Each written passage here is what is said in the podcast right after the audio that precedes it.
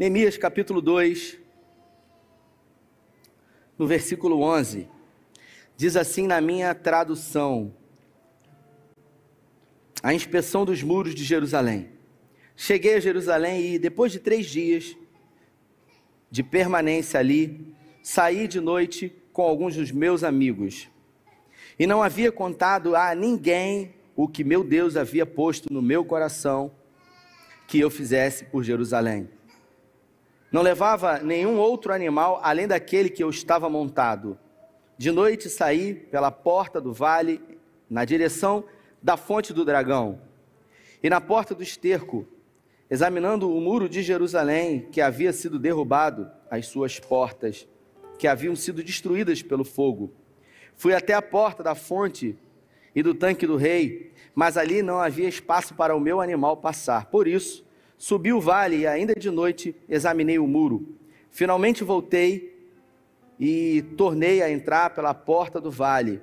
Os oficiais não sabiam onde eu tinha ido ou o que eu estava fazendo, pois até então eu não tinha dito nada aos judeus, os sacerdotes, os nobres, os oficiais ou aos outros que iriam realizar essa obra. Versículo 17: Então eu lhes disse: Vejam a situação terrível que estamos. Jerusalém está em ruínas e as suas portas foram destruídas pelo fogo. Venham, vamos reconstruir os muros de Jerusalém para que não fiquemos mais nessa situação humilhante. Também lhes contei como Deus tinha sido bondoso comigo e o que o rei tinha dito. Feche os seus olhos. Pai, essa é a tua palavra e nós pedimos que, em graça, o Senhor nos abençoe. É, que o Senhor possa conduzir tudo o que irá ser dito, ministrado aqui, que essa palavra possa ser uma palavra rema, que ela possa ter a capacidade de startar coisas que estão paralisadas e mortas nas nossas vidas. Eu declaro, em nome de Jesus, que o Senhor possa mover o sobrenatural aqui, em nome de Jesus. Amém. Bom, para a gente entender um pouco da continuação desse texto aqui, é, talvez você já tenha muito ouvido falar sobre a reconstrução dos muros de Jerusalém, uh, sobre o período em que o povo de Deus ficou no exílio lá na Babilônia. Mas a verdade é que, mesmo você sendo crente há muitos anos, você já ouviu muitas histórias sobre isso, e às vezes você fica um pouco perdido sobre o contexto de tudo isso, principalmente se você pegar a Bíblia e você lê o livro de Neemias, e você vai perceber que dentro de uma cronologia, o livro de Neemias ele não deveria estar aqui. Porque esses acontecimentos aqui, eles deveriam estar lá atrás e não propriamente nesse lugar que ele se encontra aqui. Então eu queria é, falar um pouquinho para vocês sobre esse exílio babilônico e tudo o que aconteceu nesse tempo. Para a gente rapidamente fazer uma explanação, Deus ele resolveu levantar um povo que ele disse que chamava pelo nome dele, ou seja, havia um povo espalhado na terra depois que Deus criou o homem, houve o dilúvio. Você está talvez assistindo aquela novela lá na Record que parece que é muito bacana. Num determinado momento, Deus resolveu levantar uma nação para ele, um povo para ele e ele foi lá, na, ele foi lá no Iraque, naquilo que é o Iraque hoje, e ele chamou um homem chamado uh, Abrão, e ele fez promessas para Abraão e falou para ele que ele seria pai de multidões. Abraão então foi levantado, saiu da sua terra, do meio da sua parentela, e ele veio em direção a Canaã. Ele se encontrava ali com a sua família numa região chamada Padã Arã. E Abraão ele veio peregrinando, ele prosperou muito. Ele teve um filho chamado Isaac. Isaac teve um filho chamado Jacó e Esaú. Jacó, ele teve 13 filhos. Dos 13 filhos, 10 filhos de Jacó é, constituíram aquilo que é chamado hoje as 12 tribos de Israel, mais dois filhos de José, o seu filho mais famoso. O filho mais famoso de Jacó, chamado José, foi aquele que foi governador do Egito. Deus tinha um propósito na vida dele. Então, para você entender de uma forma cronológica aí o que aconteceu. E depois que José ele se tornou governador do Egito, a maior potência do mundo antigo, ele prosperou e ele abençoou não somente a família dele, mas toda a nação de Israel, ou melhor, todo o povo de Deus, que na época já eram chamados judeus, ou como você preferir chamar, se assim desejar também os hebreus. Bom, dentro desse contexto, a Bíblia fala que o faraó havia morrido e depois de alguns anos, o novo faraó que se levantou, ele já não conhecia mais as histórias, as histórias de José e aquilo que José havia feito pelo Egito e também pelo seu povo. Os hebreus eles se multiplicavam igual coelho, sim, muito mesmo. Então Deus, então Faraó resolveu subjugar com medo dos hebreus se rebelarem. E por isso, a Bíblia diz que durante 420 anos os hebreus eles foram escravos no Egito. Eles construíram muitas cidades fortificadas, eles comiam pão, bebiam água e eles eram tão fortes como os uh, egípcios. E a Bíblia fala que depois de 420 anos, Deus resolveu levantar um libertador. E o nome desse homem foi Moisés.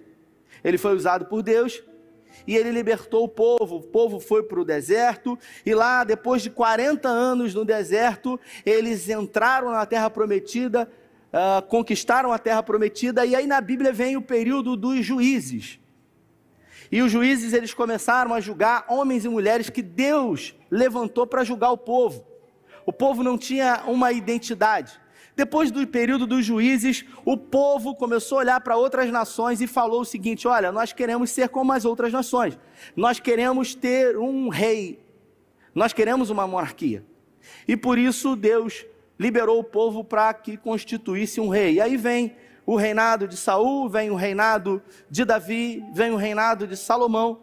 E no reinado após a morte de Salomão, o seu filho Roboão, ele não conseguiu ter a mesma habilidade dos seus antepassados e por isso aquilo que era a nação de Israel, um bloco de 12 tribos, houve uma ruptura e a partir dali houve uma ruptura entre Reino do Norte, que era a capital em Samaria, e o Reino do Sul, que era a capital de Jerusalém. A partir daí, a gente vem o momento onde os profetas foram levantados por Deus para sinalizar ao povo aquilo que o povo estava fazendo. E por isso as sentenças de Deus, segundo aquilo que o povo plantava, o povo ia colher. Todas as vezes que o povo se afastava do Senhor e se aproximava de adorar a poste de ídolos, a ídolos pagãos, o povo deveria pagar consequências, aquilo que está em Gálatas 6, 7. E aí a gente se encontra no momento onde o profeta messiânico Isaías, ele é levantado e ele começa a profetizar, ele começa a mandar uma mensagem de Deus para o povo dizendo: que Deus permitiria que uma nação estrangeira levasse a nação de Israel uh, para a Babilônia por 70 anos. Diferente da primeira vez em que eles foram subjugados por 420 anos, eles eram escravos no Egito. Agora, quando veio o momento do exílio babilônico, que foi no período onde o rei Nabucodonosor, depois de já tentar várias vezes conquistar Jerusalém, no ano aproximadamente 565, o rei Nabucodonosor ele conseguiu conquistar Jerusalém. E o que ele fez? Ele não levou homens e mulheres escravos, ele usou uma estratégia. Os babilônios, eles tinham uma estratégia específica de guerra. Eles pegavam as pessoas inteligentes, os influentes, os ricos, eles pegavam as pessoas que poderiam produzir alguma coisa de bom e eles levavam essas pessoas de uma forma obrigada uh, para a Babilônia. E lá, essas pessoas, elas eram livres para constituir família, para empreender negócios. Eles não poderiam voltar para Jerusalém, mas eles tinham a liberdade de ali, na Babilônia, de fazer o que eles desejassem. E ali eles ficaram, o Salmo 137, se eu não me engano, ele fala, ele faz menção no momento onde os hebreus eles se encontram lá na Babilônia, eles pegam as harpas, eles penduram nos salgueiros, eles dizem que não tem prazer de estarem ali, porque o rei Nabucodonosor, quando ele conquistou Jerusalém, ele destruiu os muros, ele queimou as portas de Jerusalém, ele derrubou o templo e ele pegou todos os utensílios de ouro do templo e ele levou para a Babilônia.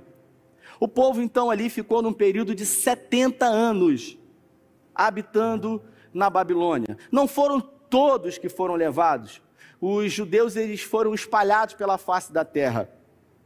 E é nesse contexto aqui onde depois que um rei que fundou o Império Persa chamado Ciro, ele resolveu conquistar a Babilônia e por conquistar a Babilônia, agora o profeta Amós havia declarado isso, Isaías também, que Deus iria levantar um rei pagão para libertar o seu povo, e assim fez.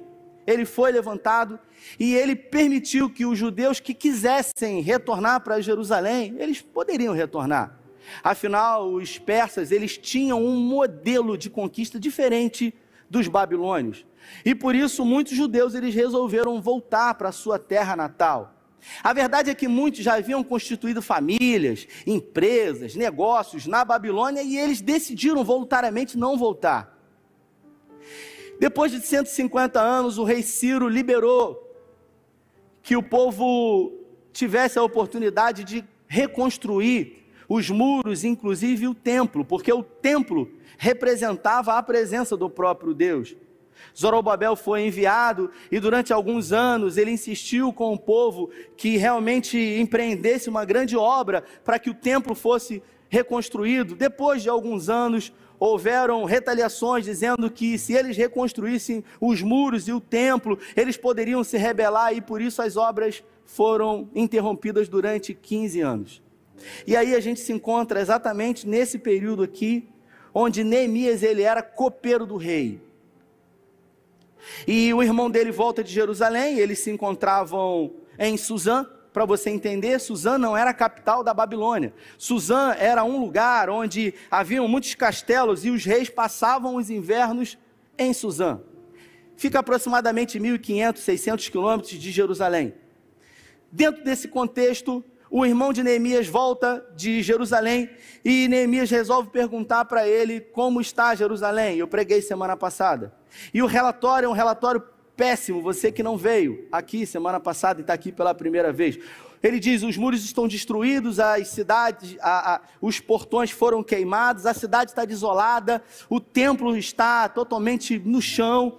E Neemias ele chora e durante quatro meses ele ora pedindo a Deus uma estratégia para que ele pudesse fazer alguma coisa. Eu falei semana passada: Neemias não era influente, Neemias não tinha dinheiro, Neemias não era um construtor, Neemias não liderava absolutamente ninguém.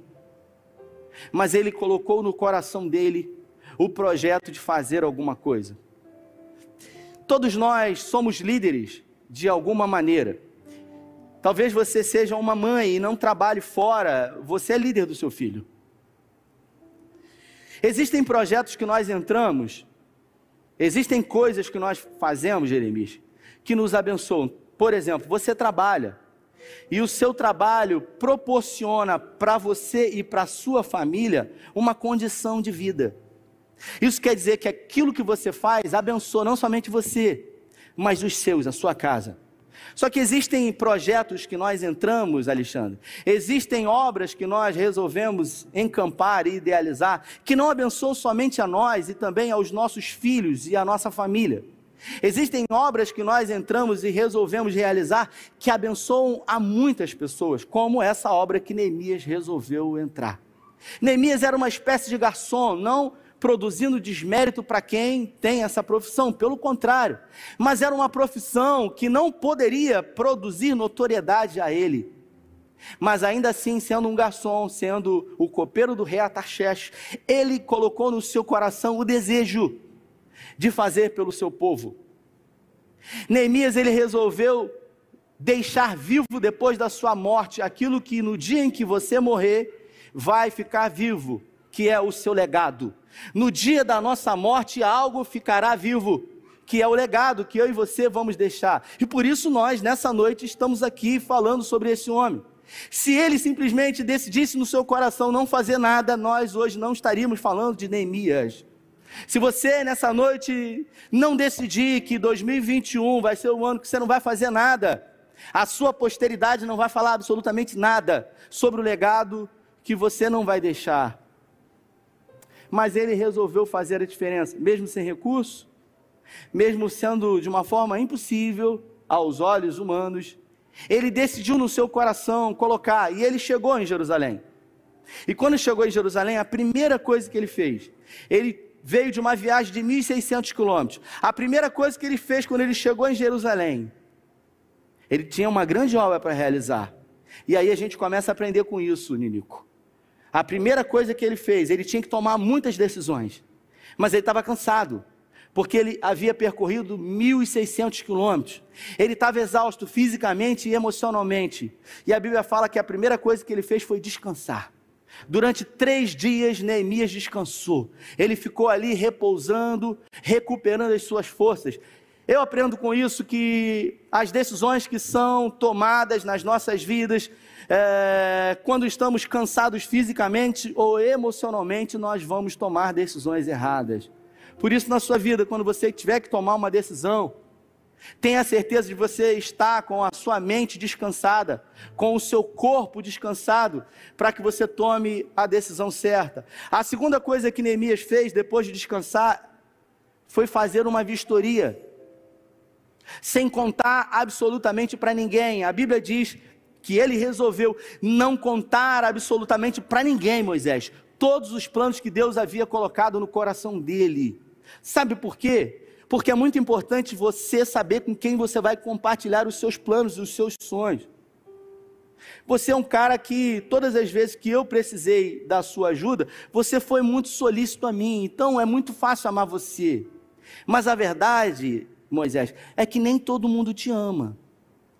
Você que está aqui hoje acha que todo mundo torce e ama e quer o seu bem. Claro que não. Tem gente que tem inveja de você. Tem gente que não quer que você tenha o que você tem. Tem gente que quer frustrar os seus planos. Tem gente que quer entulhar os seus poços. E se de uma forma de uma forma inocente você abre o seu coração e compartilha com pessoas que não querem sonhar os seus sonhos, essas pessoas inevitavelmente vão contaminar você. Neemias sabia disso, ele tinha uma grande obra para realizar. E todas as vezes que nós estamos diante de um grande projeto, de uma grande obra, seja essa obra de Deus ou não, vai haver retaliações, vão haver oposições. A Bíblia fala um dia que o apóstolo Paulo se encontrava na igreja de Éfeso, ele estava lá aquelas viagens missionárias. Paulo vivia viajando. E ele estava em Éfeso, ele plantou aquela igreja. E por estar em Éfeso ali, ele queria ir para Corinto. A igreja de Corinto ele havia plantado, ele queria ir visitar os irmãos de Corinto. Só que de repente ele se encontrava em Éfeso, e ali em Éfeso, uma grande porta foi aberta para ele. E aí, por essa porta grande que Deus havia aberto para ele, ele não pôde ir a Corinto, então ele escreveu a carta de Corinto. E quando ele escreve aos irmãos da igreja de Corinto, ele diz para os irmãos que uma grande porta me foi aberta, vírgula. O problema é quando vem depois. E muitos adversários se levantaram. Isso mostra para nós que porta que Deus abre, adversários também se levantam. Oposições também se colocam diante de nós, mesmo sendo porta que Deus abriu. E para isso a gente precisa aprender a lidar com oposição, a gente precisa aprender a lidar com crítica. É difícil isso, irmãos, porque a gente sempre está querendo uh, se preocupar com aquilo que a média de 10 ou 15 pessoas estão falando, e aquilo que 90 pessoas, 85, 90 pessoas falam, não produz tanto efeito em nós. Se você posta alguma coisa nas suas mídias sociais e você tem 100 comentários, Dani, nas suas mídias sociais, 99 pessoas dizem linda, te amo, ah, incrível, é, canta muito, glória a Deus. Uma bota assim, quer aparecer acabou. O seu sono é roubado por causa de 1%. Eu estou dizendo mentira, sim ou não, gente? Vocês estão comigo? Digam amém. Então fala assim, fala Deus. Graças a Deus, está falando. Eu sou roubado de mim mesmo, porque aquilo que uma pessoa que não me interessa, que não me importa, disse, tem a capacidade de me roubar. E aí? a Bíblia fala sobre três homens especificamente maus. O primeiro deles, o nome dele é Sambalate, que ele era governador da cidade de Samaria, que ficava ao norte. Lembrando, Jerusalém é sul, Samaria é o norte. Essa história de que o sul é melhor já não é de hoje, né? Se você mora na zona sul aí, dê glória a Deus por isso. E a Bíblia diz que Sambalate, que era governador da Samaria, ele tinha, ele era um judeu. Ele tinha interesses políticos com o Império Persa. E por isso, mesmo sendo judeu e vendo a motivação de Neemias de reconstruir os muros, levantar e fortificar a cidade, ele se colocou como opositor, ele era judeu, assim como Neemias. Isso mostra para nós que às vezes os, os nossos inimigos eles são da própria casa.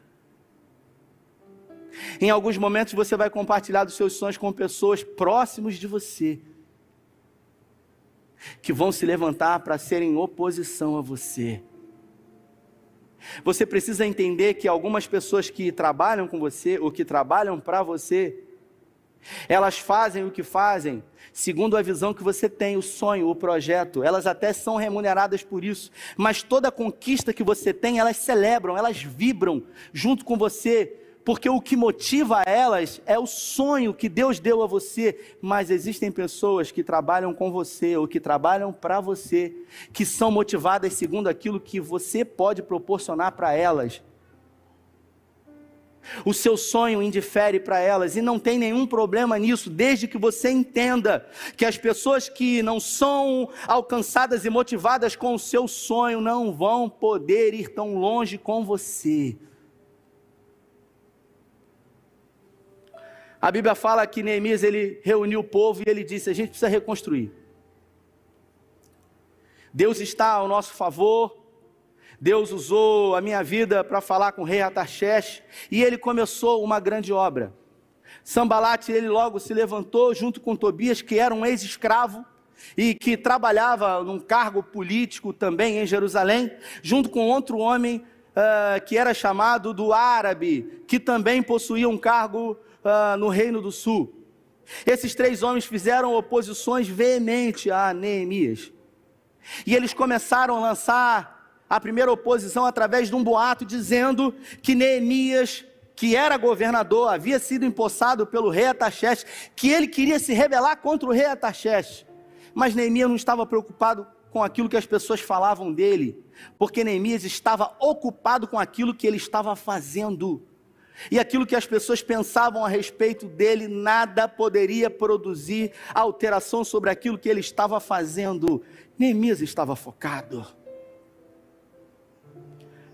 Esses três homens viram que não tiveram sucesso com essa oposição, então, depois de muitos dias, e a obra estava praticamente na metade, eles levantaram uma nova calúnia, dizendo uma nova mentira, dizendo que reinos vizinhos estavam prontos para atracar Israel, e agora o povo se dispersou, e a motivação de muitos que não era sonhar o sonho de Neemias, e sim somente estar com ele, abandonaram a obra no meio do caminho. O número de homens que estavam com Neemias ele foi reduzido significativamente. Neemias re, reuniu o povo e disse para eles: Olha, nós temos uma visão sobre aquilo que vamos fazer e nós temos uma palavra de Deus em direção a isso. Deus está conosco e por isso vamos fazer. A partir de hoje, nós vamos recalcular a rota. A partir de hoje, vocês vão trabalhar com em uma das mãos a enxada e na outra mão vocês vão trabalhar com a espada. Isso mostra para nós, irmãos, que nós fazemos sonhos, nós idealizamos projetos, planos para 2021. Mas em algum momento esses planos precisam ser reavaliados e recalculados. Algumas rotas precisam ser adaptadas, porque coisas vão acontecer no meio do caminho. E você precisa entender que isso é absolutamente normal. E não desistir diante das primeiras dificuldades. Neemias, ele não desistia nunca. Porque ele tinha uma palavra, e quem tem uma palavra de Deus tem absolutamente tudo, irmãos. Existem pessoas que estão com você e elas querem ter um nível com você de comprometimento e existem pessoas que querem ter um nível com você de envolvimento. Um dia minha esposa disse para mim: Amor, eu ouvi uma ilustração e eu queria compartilhar com você, ela dizendo. E ela disse para mim: é, a ilustração ela conta a história de uma galinha que resolveu montar um negócio, dizia ela para mim, tomando café, isso já tem alguns anos. E ela disse para mim: a galinha resolveu montar um negócio, sabe, Hélio? Ela resolveu montar um negócio. Talvez tenha sido a galinha pitadinha, se fosse o título que estivesse contando essa história aqui. E a galinha, ela resolveu chamar um sócio para o negócio dela, Alexandre, sabe? Uma sociedade.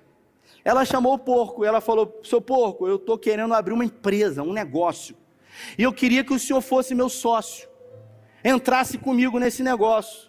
E vai ser da seguinte maneira: eu vou dar os ovos e eu quero que você entre com bacon. Tem gente que quer apenas se envolver, mas tem gente que quer literalmente se, é, se comprometer ao ponto de estar disposto a pagar um preço, a dar o sangue, e se possível for morrer ali em prol de uma visão e de um propósito maior. Tem gente que as relações elas são apenas superficiais. Quando o negócio começa a dar ruim, é, é o primeiro que foge. Você precisa estar atento a essas pessoas, a esses níveis, níveis de relacionamento rasos, de pessoas que estão sonhando perto de você. Por último, como se não fosse suficiente, Sambalá, Tobias e Gesem resolveram então chamar Neemias, porque viram que Neemias não parava.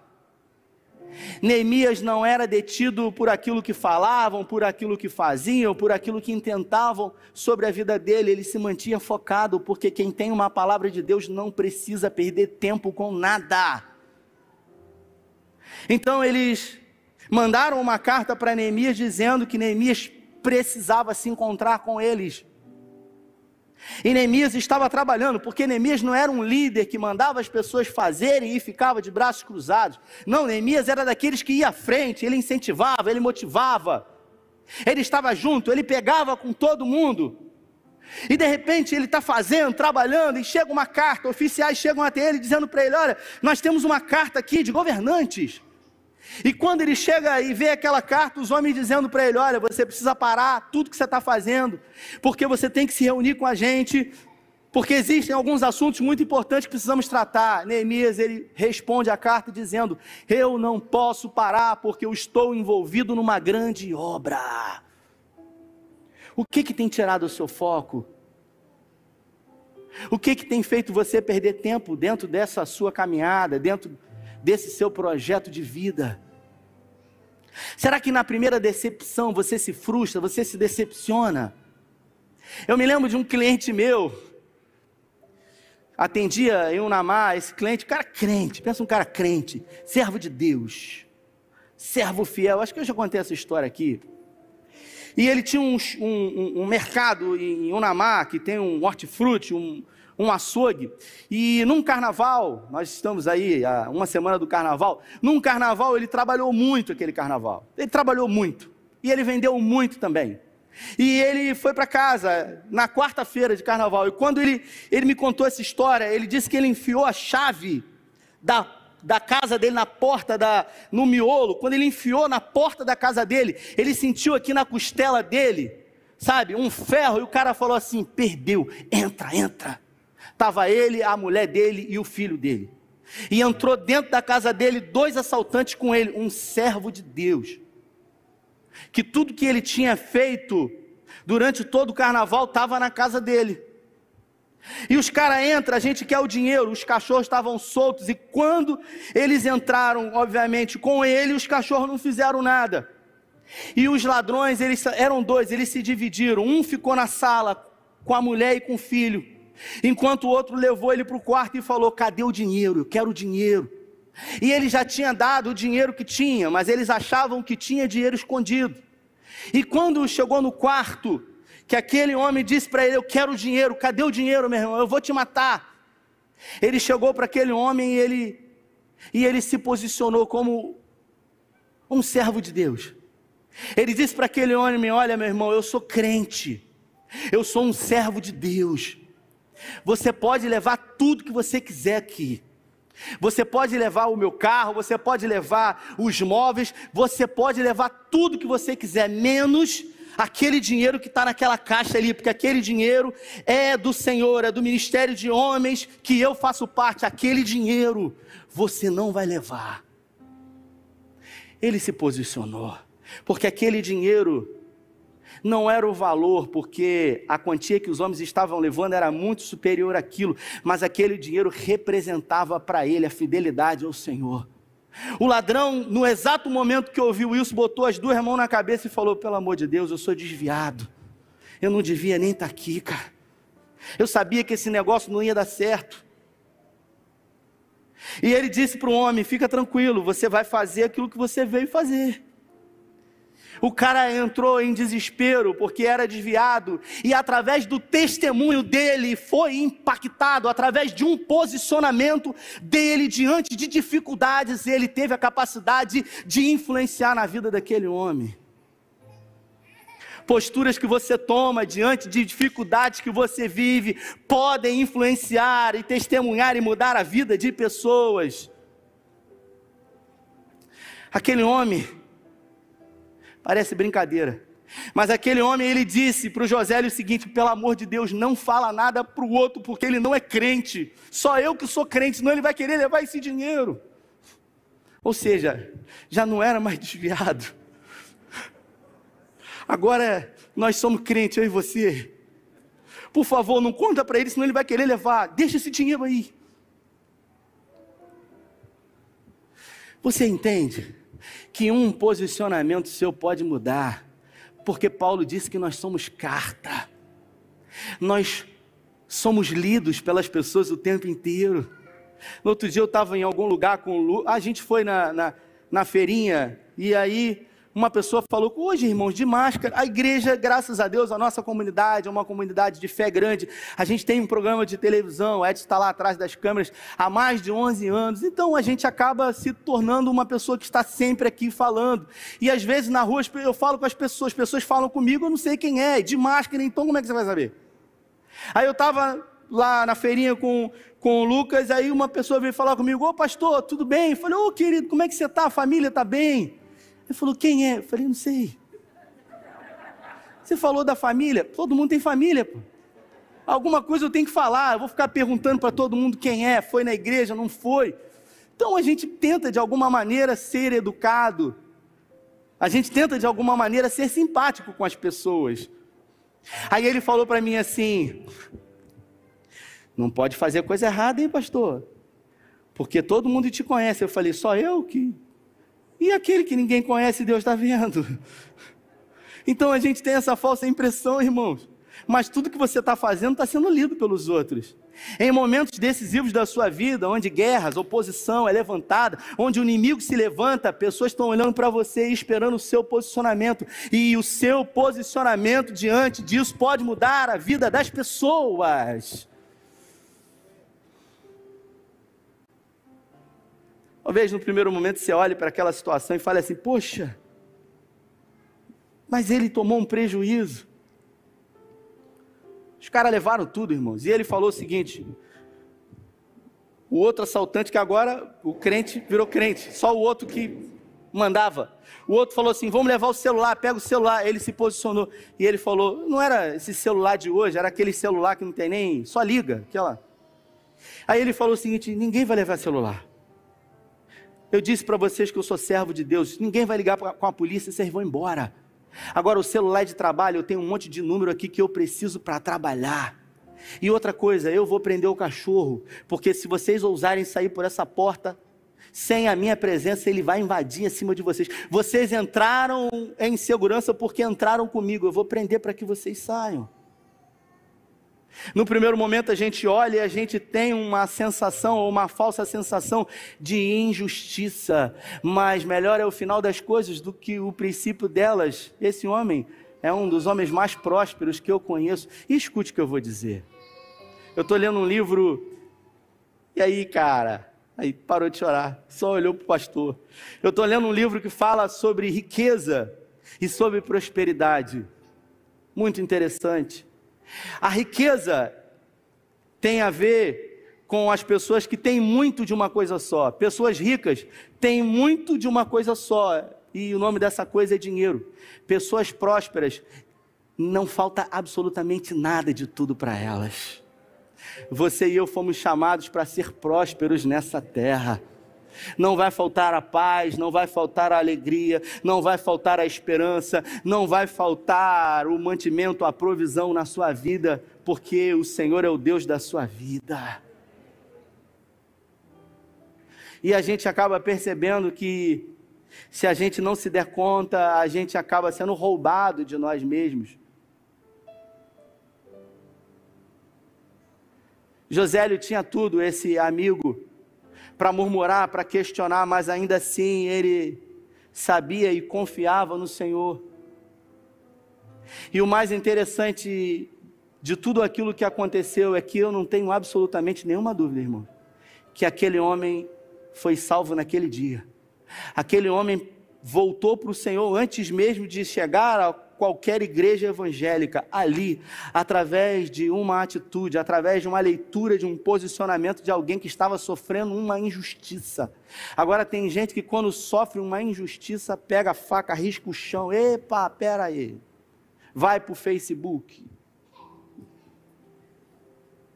Escute isso que eu vou dizer. Se você é líder, lidera pessoas, filho, empresas, pessoas, você precisa aprender a ligar, lidar com a crítica dos outros. Se aquilo que as pessoas falam de você te incomoda, inevitavelmente você vai perder muito tempo da sua vida se justificando ou querendo produzir nas pessoas uma boa impressão. A Bíblia fala: importa para o homem agradar a Deus. Você não precisa desagradar a ninguém, mas entre agradar a Deus e desagradar o homem, que o homem seja desagradado, para que Deus possa receber isso na sua vida. Seja alguém que não tenha a capacidade de viver murmurando e reclamando. A murmuração é para o diabo aquilo que a adoração é para Deus. Tem gente que vive murmurando de tudo, reclamando de tudo. Como se dissesse para Deus: se eu tivesse no seu lugar, eu faria exatamente diferente, como você está fazendo na minha vida. Deus é soberano, irmãos. Ele faz o que quer, com quem quer, a hora que quer, do jeito que quer. Agora, a Bíblia fala que Deus morreu a nossa morte para que pudéssemos viver a nossa vida nele. Ele não vai viver a sua vida. Se você decidir desistir, por mais que isso não seja a vontade de Deus, Ele vai respeitar a sua decisão, porque Ele respeita aquilo que Ele mesmo criou. Prerrogativa para ser Deus, para a gente entender rapidinho aqui. Prerrogativa para ser Deus não pode ser compreendido na sua totalidade. Suna, você jamais vai compreender Deus na totalidade. Por quê? Porque Ele é Deus. Então você não vai entender. Você sempre vai ter mais pergunta do que resposta. Certo? Agora, a gente pode ter alguns sinais de quem é Deus, e isso é possível através dos atributos do caráter de Deus. E os atributos do caráter de Deus, eles são divididos em duas partes os atributos comunicáveis e os atributos incomunicáveis. Os atributos comunicáveis são aqueles atributos que Deus permite que você também tenha. Bondade, Deus é bom, você pode ser bondoso.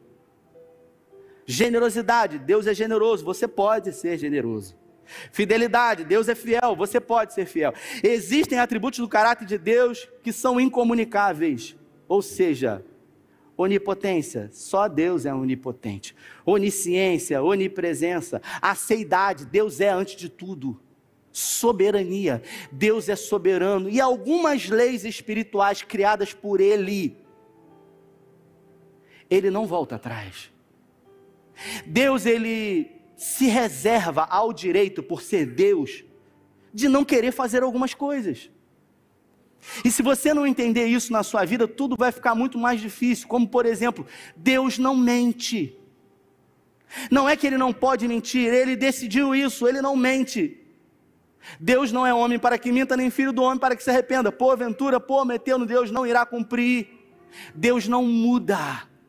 Ele é o mesmo ontem, hoje, eternamente. Ele não sofre sombra sequer de variação. Deus, ele não vai contra a sua palavra.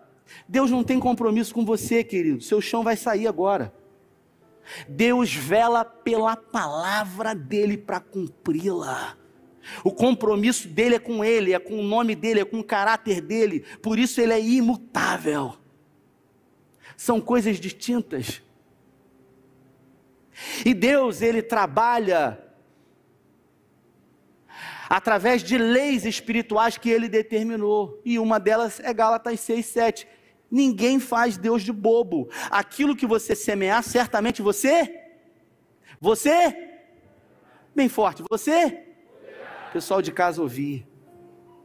Lá em Lucas, no capítulo 6, diz que Jesus ele começa a falar sobre você ter o seu comportamento, perdoar o seu inimigo. E aí quando chega no final, ele fala o seguinte, que aquilo que você planta, você colhe.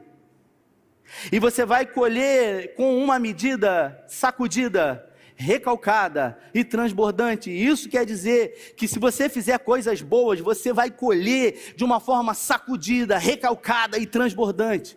Agora, se você fizer coisa ruim, você vai colher de uma forma sacudida, recalcada e transbordante. Essa semana eu tive com uma pessoa que não é da igreja, me procurou, uma pessoa que, através de um contato com uma outra pessoa, pediu para que eu atendesse, aí eu atendi. E essa pessoa disse para mim: Eu quebrei, pastor.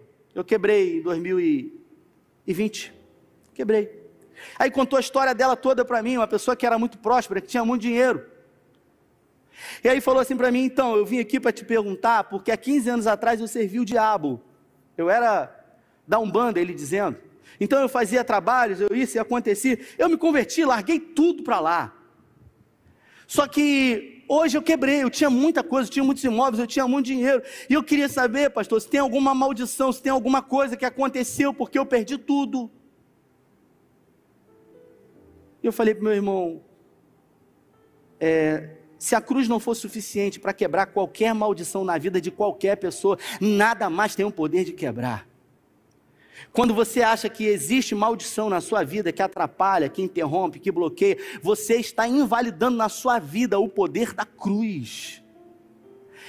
E ele teve a ideia de me perguntar: então o que, que o senhor acha que é? E eu disse para ele: você quer ouvir o que de mim? Algumas foram as vezes que eu fiz essa pergunta para pessoas, porque existem pessoas que me procuram para ouvir a opinião delas sair da minha boca. Existem pessoas que me procuram para que aquilo que elas querem ouvir saia da minha boca para elas. E eu falei: Você quer ouvir o que, meu irmão? Ele falou: quero ouvir a verdade. Eu falei: Você jogou tudo fora. Você gastou dissolutamente. E a conta um dia chega. Eu falei: olha quanta atrapalhada você fez. Você gastou a vida inteira mais do que você ganha fazendo isso, fazendo aquilo. E agora você vem botar a culpa em Deus. Mas por que que Deus não fez, não aconteceu? Porque a vida é sua, meu irmão. Ele morreu, foi a sua morte. Ele não vai viver a sua vida, é você que tem que viver a sua vida nele. Então aquilo que você planta, você vai colher. E aí vem a pergunta: o que, que eu estou plantando? Faz assim com a sua mão. Olha aí. Se tiver semente podre, joga fora, irmão. Porque depois vai ter que comer, comer fruto podre. Teve um irmão que já fez assim logo. Jogou para longe. Está amarrado. Se coloque de pé em nome de Jesus.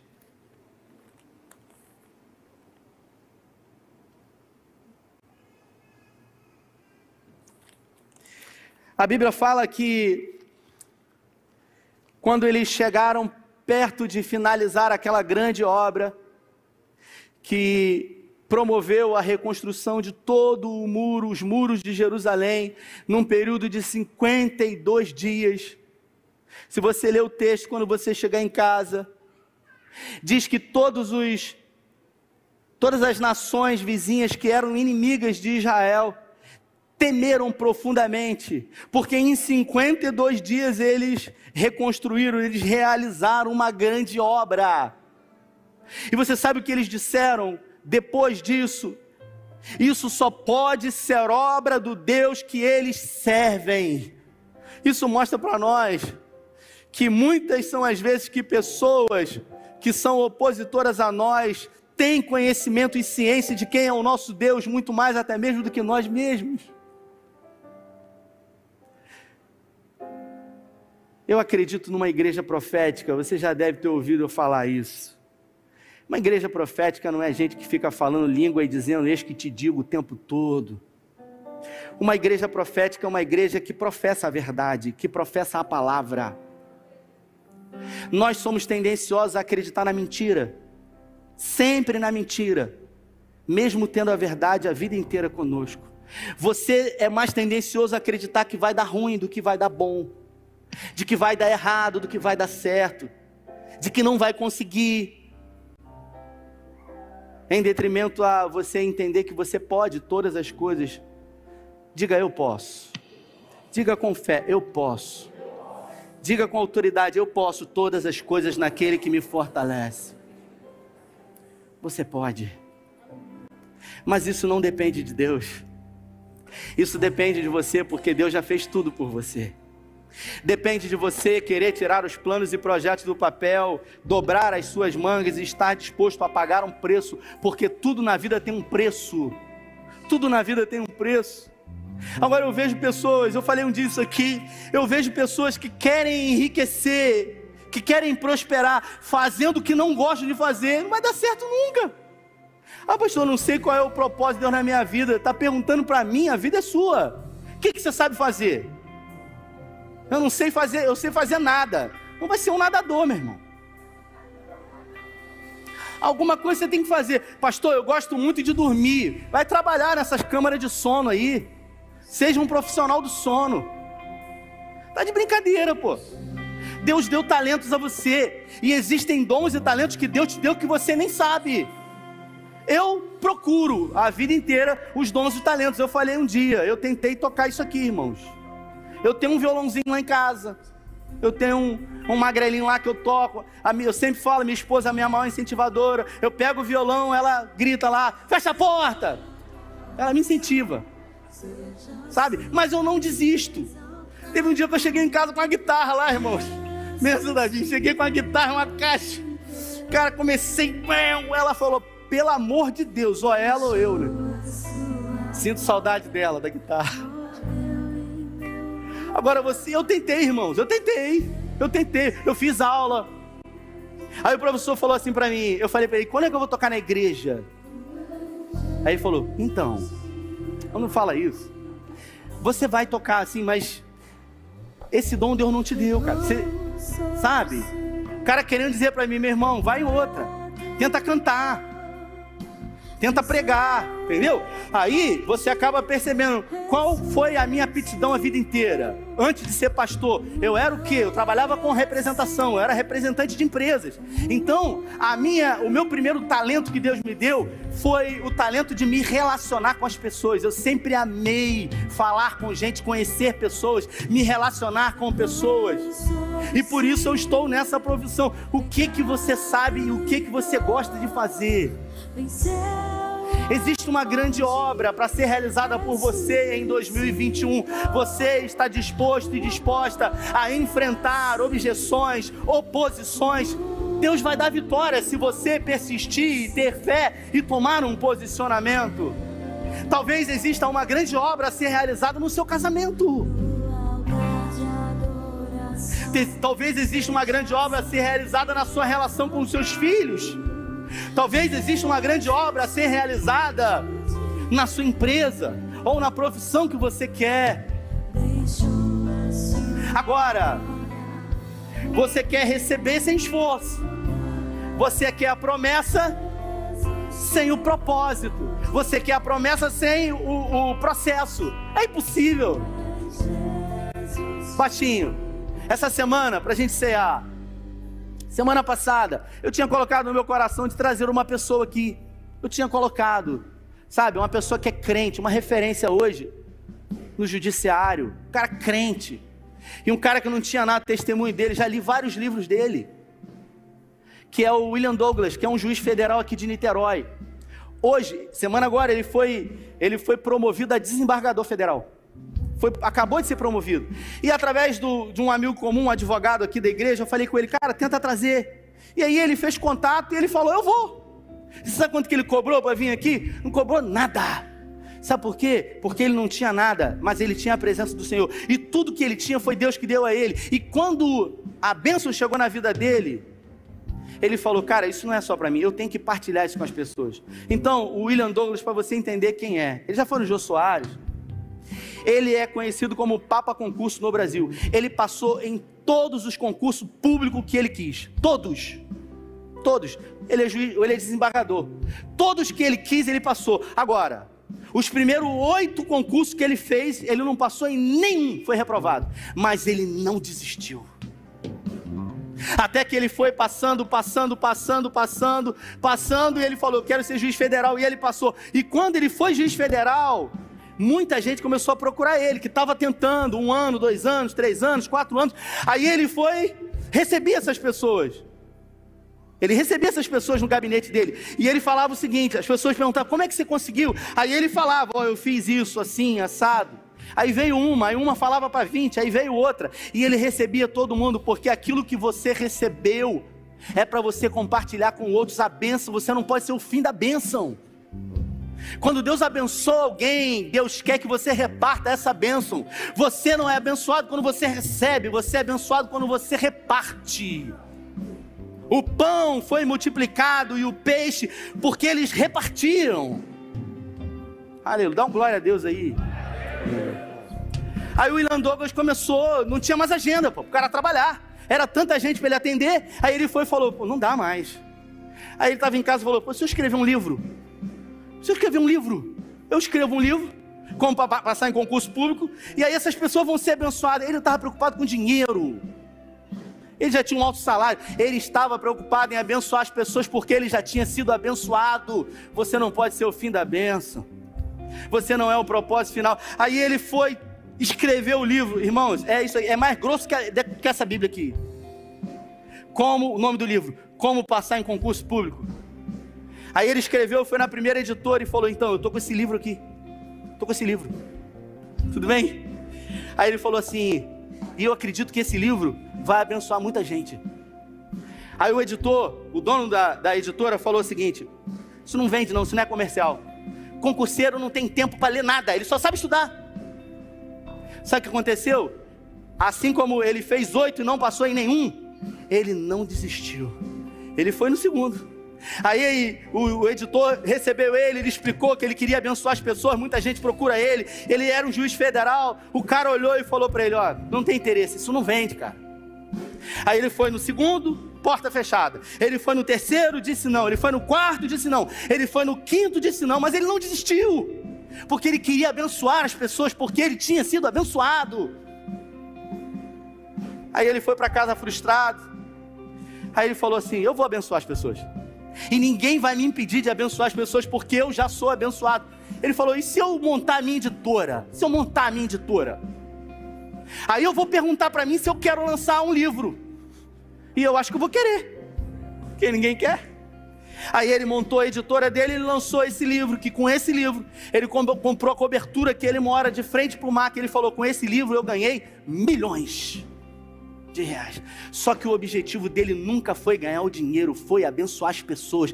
Por isso, quando o seu coração está em abençoar pessoas, Deus vai realizar os desejos do teu coração. Tem gente que está a vida inteira correndo atrás do dinheiro, e o dinheiro está correndo da pessoa, porque a motivação é errada. É igual filho que está pedindo algo para pai que vai afastar o, o filho do pai. Então, seja sensato hoje, nessa noite. Rasgue o seu coração diante de Deus. E assim como Davi no Salmo 37 declara: Deleita-te, agrada-te do Senhor, e Ele, e Ele que é fiel, satisfará os desejos do teu coração. Deus já está pronto para te abençoar, querido. Ele já te abençoou desde a fundação do mundo. Às vezes eu e você que não estamos preparados e prontos para serem abençoados pelo Pai.